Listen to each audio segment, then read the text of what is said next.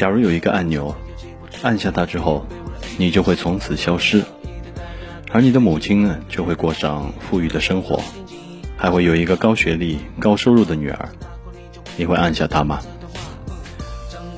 这就是《你好，李焕英》中提出的问题。满怀着对因意外去世的母亲深深的思念，贾小玲穿越回了自己出生的前一年。为了让母亲过上更加富裕的生活，他努力撮合母亲和厂长的儿子在一起，即便这样，就意味着自己的不复存在。贾小玲自认为从未为母亲争过一口气，所以她决定牺牲自己，让母亲过上更好的生活。以至于看了李焕英后，很多网友都说：“如果母亲生的不是我，她是不是会过得更幸福？”所以，这就回到了我们开头的问题：假如有一个按钮，按下它之后，你就会从此消失，但你的母亲会过上富裕的生活，还会有一个高学历、高收入的女儿，你会按下它吗？在你的未来，应该是你的王牌。拿王牌谈个恋爱，爱我不想把你教坏，还是听妈妈的话吧，晚点再恋爱吧。我知道你未来的比我更清楚。你会带着学习的同学在书包写东写西，当我建议最好写妈妈，我会用功读书，用功读书怎么会从我嘴巴说出？不像你叔叔要教你用功读书，妈妈只给你的毛衣，你要好好的收着，因为母亲导致我如果真的有这样一个按钮，我很有可能会按下它。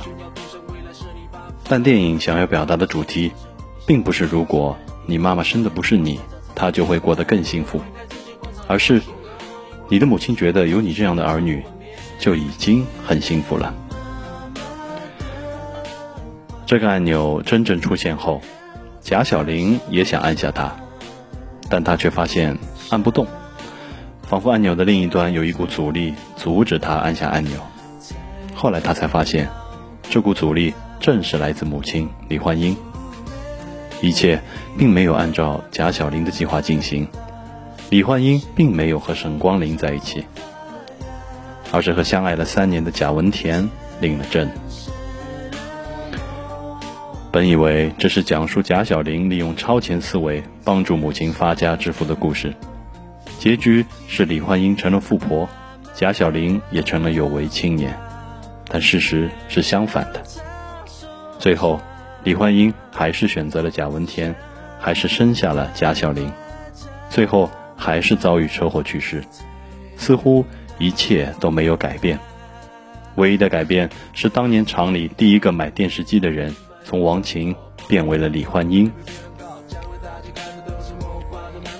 这时，我才恍然大悟，电影并不是想告诉我们，只要我们可以穿越，我们就可以改变命运。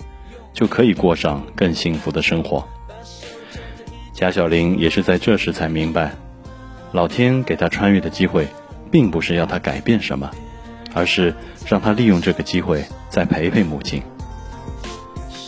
以前，贾小玲以为和母亲相处的时间还有很多，有的是时间，但当她回过神来，母亲已经离开了。我们又何尝不是第二个贾小玲？我们总是忙于工作，总是想先出任 CEO，迎娶白富美，走上人生巅峰，再去陪伴父母。总是觉得还有几十年的时间，就算现在不陪伴他们，以后还有机会。但我们错了，母亲根本不需要我们做到以上这些事情，他们更需要的是我们不要让工作占据所有的时间。而是抽出哪怕一天、两天的时间，陪陪他们。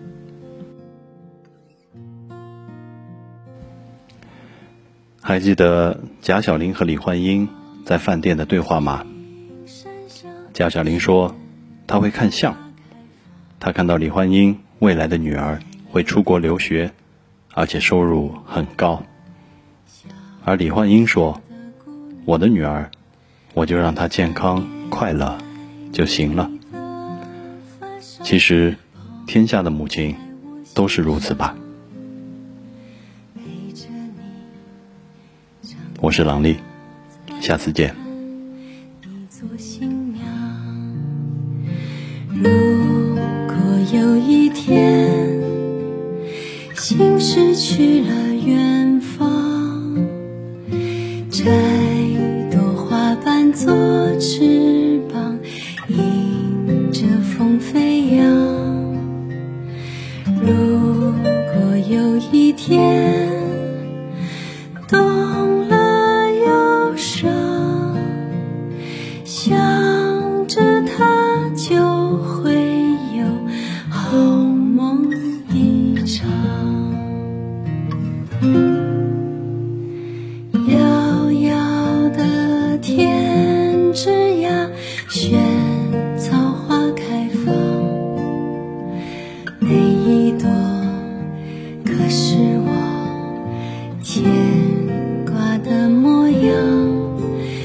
让它开遍我等着你回家的路上，